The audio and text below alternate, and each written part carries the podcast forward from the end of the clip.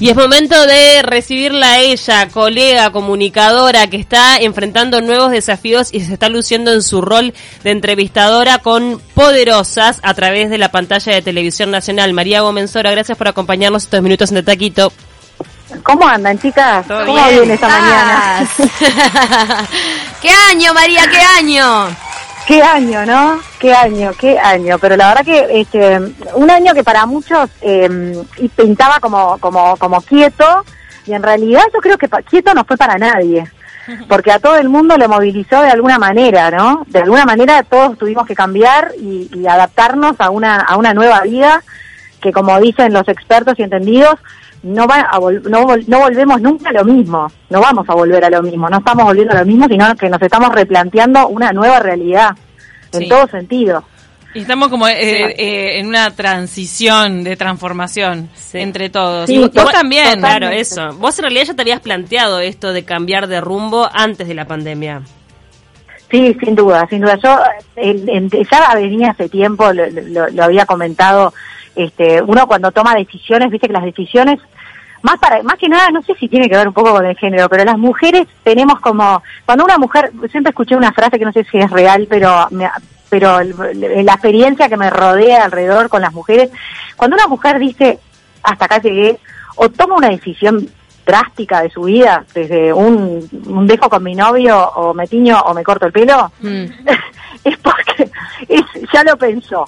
Ya, ya viene pensándolo hace mucho. Es cuando cierto, la salvo eh, decisión- la excepción es el cerquillo, viste que es como un momento de arrebato No, no, ahí eso- con la tijeretazo, ese ese es No, como no, que no. Cerquillo cuarentena. El, el cerquillo berrinche. Ahí va, el cerquillo berrinche. A uno mismo. El, es nuestro masoquismo. Y eh, si lo habré, pero si lo habré pasado. el cerquillo ¿quién berrinche. no? Te la robo esa, ya la anoté, el cerquillo berrinche.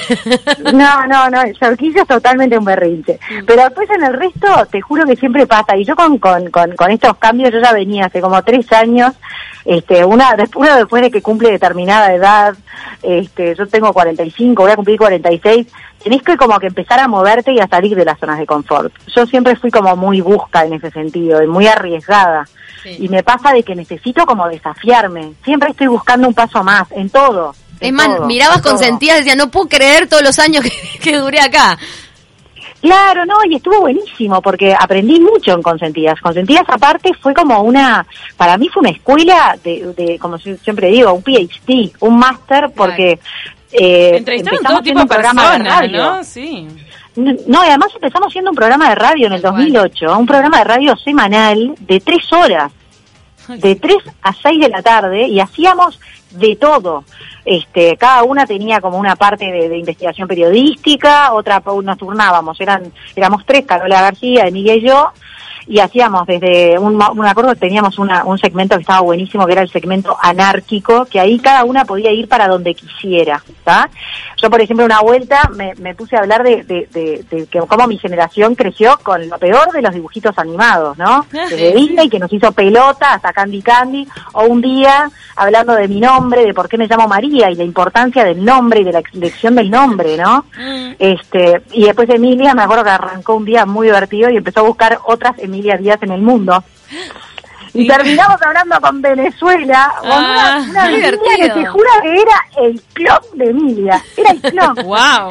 Que- Una hermana no, no, no, no. con el mismo nombre. Era una hermana separada con el mismo nombre y todo, era como estar hablando con la la Emilia, no, no, fue una cosa, y esas cosas, este, como, está, imagínate, fue como una escuela enorme. Y después teníamos el programa, que era un programa con en su momento, un programa de una hora, donde había una entrevista. Esa entrevista se preparaba y mucho. Y ahí empecé a conseguir, a, a encontrar una cocina tan rica, este, que fue el- un poco el arte, ¿no? De lo que tenía consentidas en su momento. Eh, de buscar mover a través de la entrevista, buscar, o sea, vos cuando preguntás sabés que estás preguntando para porque sabés cuál es la respuesta que querés o después de eso a qué querés llegar, es un movimiento en acción. Claro. Entonces, para mí fue como, y tal, y hoy con Poderosas lo estoy como sacándole más el jugo todavía ¿Y, con y radio. cuándo entonces, empezó a no gestarse y cuándo empe- empezó a gestarse en vos esta idea de poderosas? Eh, esta, bueno, me imagino que todo habrá nacido primero en tu cabeza, después bajarlo a tierra no, no, y ejecutarlo. ¿O cómo fue? No, no, no, no fui yo. Este, yo en realidad cuando estaba, después de que dejé consentidas, mi idea era básicamente que- eh, quedarme, mm, hacer ba- bastante base con la radio.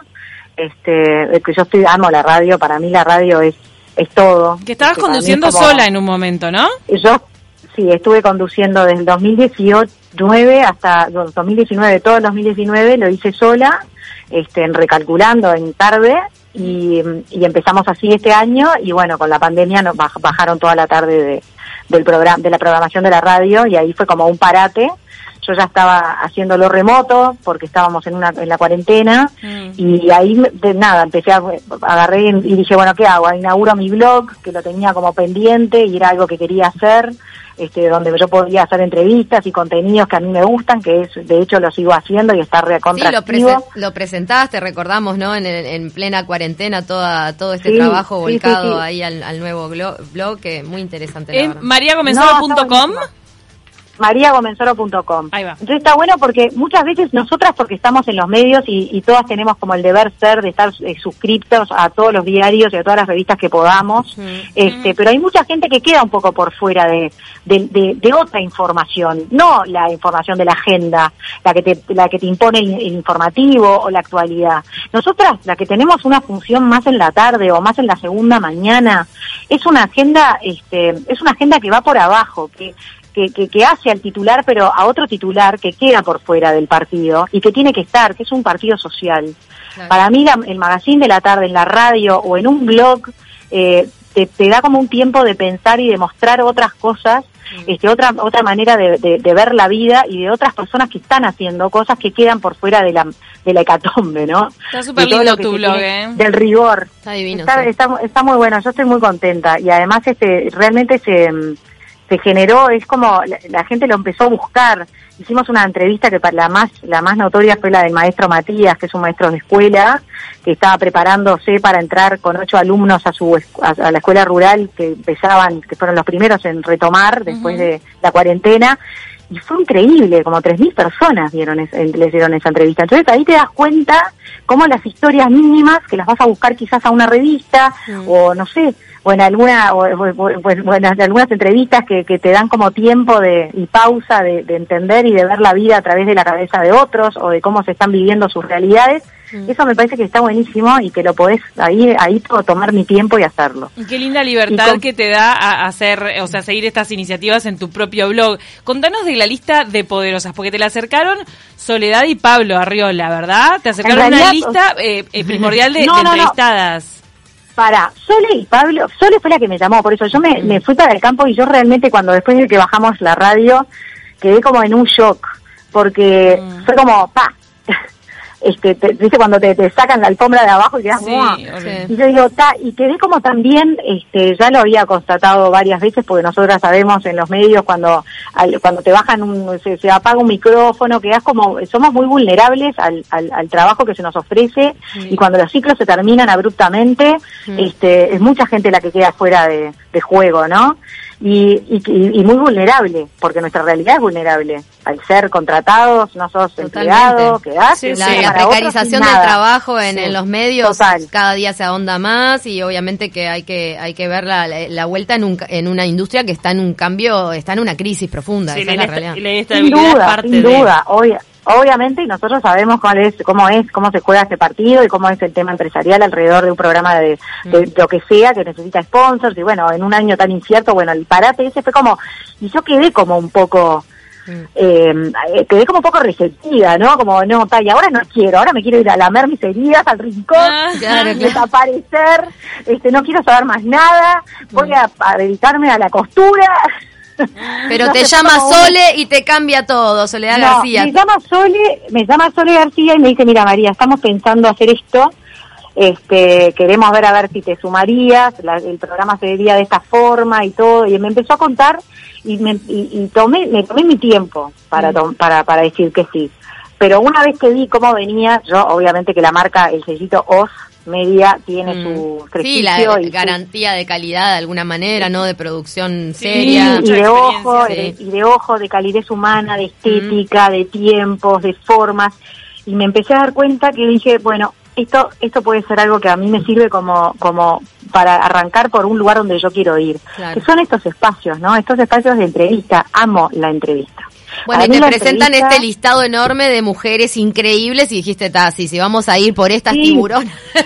Sí, en realidad lo vamos, ella, ella, ella me presentó varias mujeres y empezamos a ir paso a paso este, analizándolos y viendo un poco cómo los armamos, porque también hay otros hay otros aspectos que quizás no es solamente una mujer, sino como pasó con el de las mujeres legisladoras, que eran que, que, que lo que hicimos fue fue fue, fue juntar un grupo, ¿no? Para hablar de la de la realidad política de la mujer en Uruguay.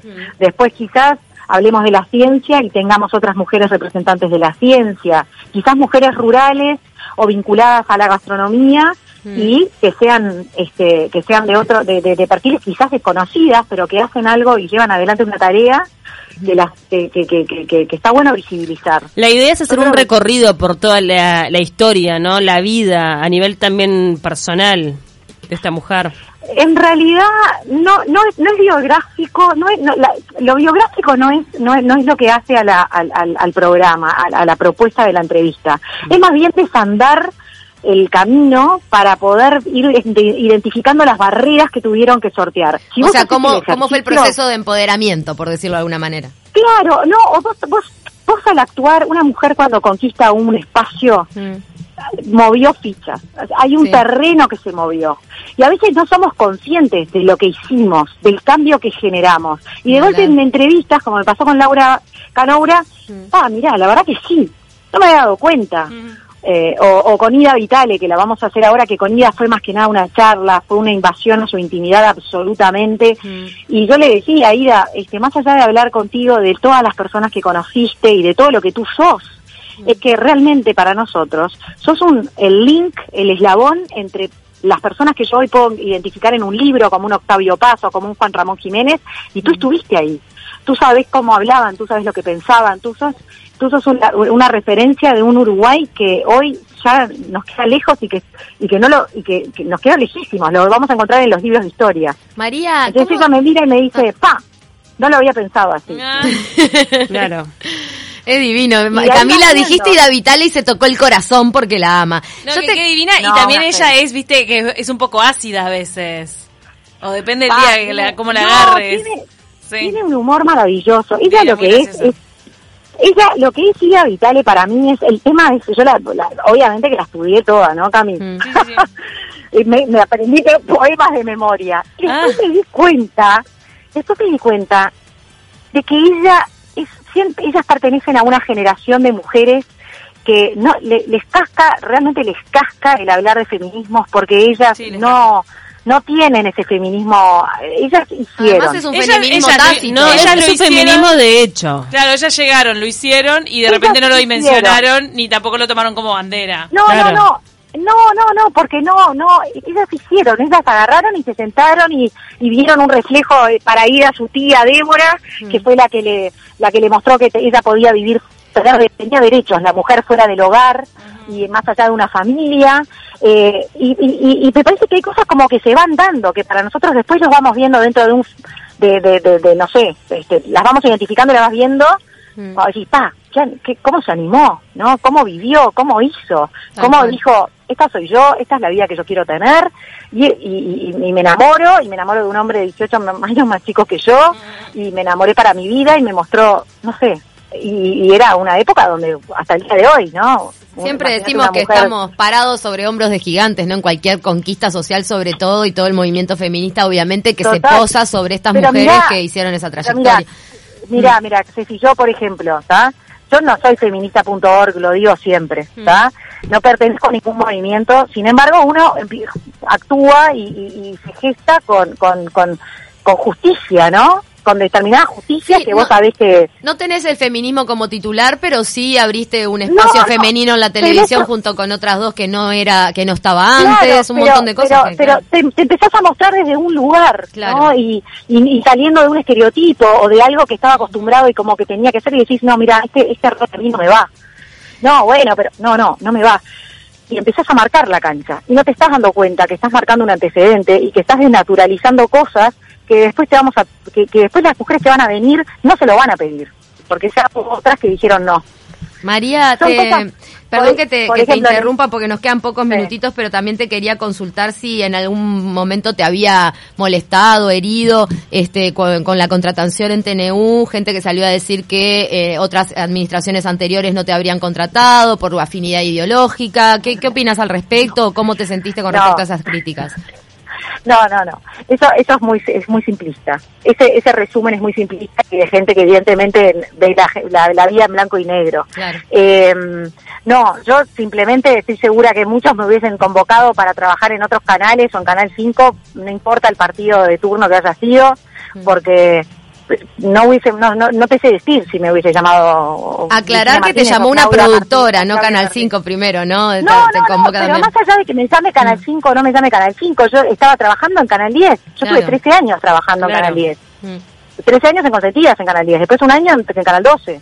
Después, cuatro, cinco años antes, también en Canal 10. O sea, nunca estuve sin pantalla en otros canales privados. Capaz que si hubiese si me hubiesen convocado o en otras administraciones o si hubiese estado sin trabajo hubiese habido una oportunidad porque la productora en la cual trabajamos en Canal 10 en su en Canal 2 en su momento también generaba contenidos para Canal 5 Claro. perfectamente lo podríamos haber hecho Pero te duelen las que- críticas más allá de si responden a la realidad o no. no, no, no, no me duelen, no me duelen para nada, las tomo de donde vienen, para nada, no, no, me, me creo, las tomo de donde vienen no porque sean con malas intenciones, no, no, no, no, las intenciones son muy subjetivas, no las puedo, Sí, pero hay No mucha gente que politiza yo. la vida en las Sí, redes y ya está. Pero además Sí, no, que hace no. siempre lo van a criticar, esa es, es la ley de la vida. Obviamente que yo, más allá de, de afinidad ideológica, lo que yo tengo es una afinidad este, de, de total amistad y de respeto eh, a- con Gerardo Sotelo. Mm. Yo a Gerardo, este, lo, lo, lo, me- me- lo- lo- lo- sabe que lo, lo tengo allá arriba, para mí es un tipo sumamente capaz, sumamente inteligente, un tipo que sé que lo que quiere hacer con los medios públicos lo ha dicho siempre y lo ha sostenido. Mira la hecho, le he dado la BBC. oportunidad. Sí, él quiere la BBC, él quiere sacar, y yo entiendo, yo sí puedo aportar desde mi lugar, porque hoy me llaman desde, de- me llaman desde una productora, pero si mañana Gerardo me propone algo más en Canal 5, y bueno, lo voy a evaluar. En su momento lo que me pasó a mí personalmente, más las críticas, o sea, que el, que el río suene, no, no me quema mucho, pero fui coherente en ese sentido, de decir que me costaba mucho ser empleada pública. Claro. O sea, pa- que un, estar, ese una, había un tema que, que lo conversé después con Sole, le pregunté de dónde estaban, dónde venía la plata, dónde venían los fondos. El tema ese me generaba un poquito de ruido, más en ese momento, ¿no? Y me dice, mira, este, la, la gestión cultural está por, por, por- me explica todo cómo venía, ¿no? El dinero está, ya está, se hace por ley, eh, la- la- está destinado para eso, entonces hagamos lo que podamos para, le digo, bueno, está, si esto es para aportar, hagamos un programa y un producto que nos haga orgullosos de, de, de- de proponerlos y de mejorarnos culturalmente y como sociedad. María, Esa tenemos la- que ir cerrando. ¿A qué poderosa le toca este miércoles a las 20.30? Ay, este miércoles le toca a Go Paez. La Ah, Go. hice ¿estuviste en el octógono?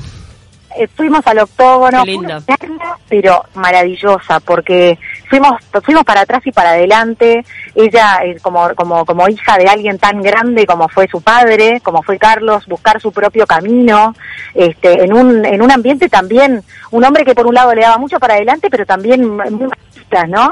Claro. Este, así que y, está muy bueno y la verdad que nos contó cosas que yo mirá que la he entrevistado muchas veces y he leído mucho de, de, de ella y de su de, de, toda su obra y de su padre, ni que hablar. Este, y, y nos maravillamos mucho con lo que ella encontró en sí misma al hablar y contar en nuestra entrevista. María, la idea es, es seguir con el ciclo hasta fin de año. ¿Cómo está planteado? Sí, son 24 capítulos hasta diciembre. Este, vamos a ir viendo ahí un poquito. Después hay un, sector, un se- un segmento que son de mujeres deportistas. Agarramos a tres mujeres referentes en distintos deportes para ver un poco cómo era su, cómo es su, su también, ¿no? Armar y surcar caminos. Y la verdad que está, está bueno, está bueno descubrir en ellas qué las hace fuertes, ¿no? Y los denominadores comunes, ¿sabés cuáles son hasta ahora? que ninguna se quedó sentada esperando las oportunidades y que de la vida nada le cayó de arriba. A nadie le regaló nada a nadie. El Totalmente. esfuerzo, la tenacidad y el decir acá estoy yo. Y eso la verdad que me parece que es importante. Hoy para las mujeres, ni que tal vez, pero también como un valor en la sociedad. ¿no? Hoy estamos tan acostumbrados a, a- hay como todo un sector que, que, que, que- que también me estoy metiendo mucho en todos los temas sociales y eso para ver cómo poder ayudar este, a cambiar un poco la mentalidad, ¿no? De, de salir adelante, de buscar y hoy diseñarnos nuestras oportunidades, porque ya ni siquiera te, te las van a ofrecer. Tal cual. esto que viene, vamos a tener que inventar. Totalmente. Apelar a la creatividad, vamos que podemos. Totalmente. María Gómez Oro, la pueden seguir en, en las redes, obviamente, en su blog mariagomenzoro.com y también en Poderosas, que es este miércoles a las 20.30 y también lo repiten en otros horarios. Gracias, María. Besote enorme. Ustedes, ustedes es una genia las dos. Ceci, te mando un beso grande y a ver si te veo en la expo. Dale, no, cierto, que se reactiven las expo que ahí nos cruzábamos No, se reactiva. Hay Expo Prado. sí. Hay Ah. Expo vamos a Prado. Expo no se pudo. Ah. Sí, pero, no, pero ahora hay, ¿eh? En septiembre vuelve, con protocolo, pero vuelve. Así Pero, que Dios mío. a Hisopado a todos. Te mandamos un abrazo. Somos tres, acá la tercera. Somos cuatro, está Manuelito Y está también. Manuel también, che. Ay, beso a todas, así divino, nada más. Arriba las mujeres. Besos grandes, arriba. María. Besos a todas. Chau, chau. Gracias.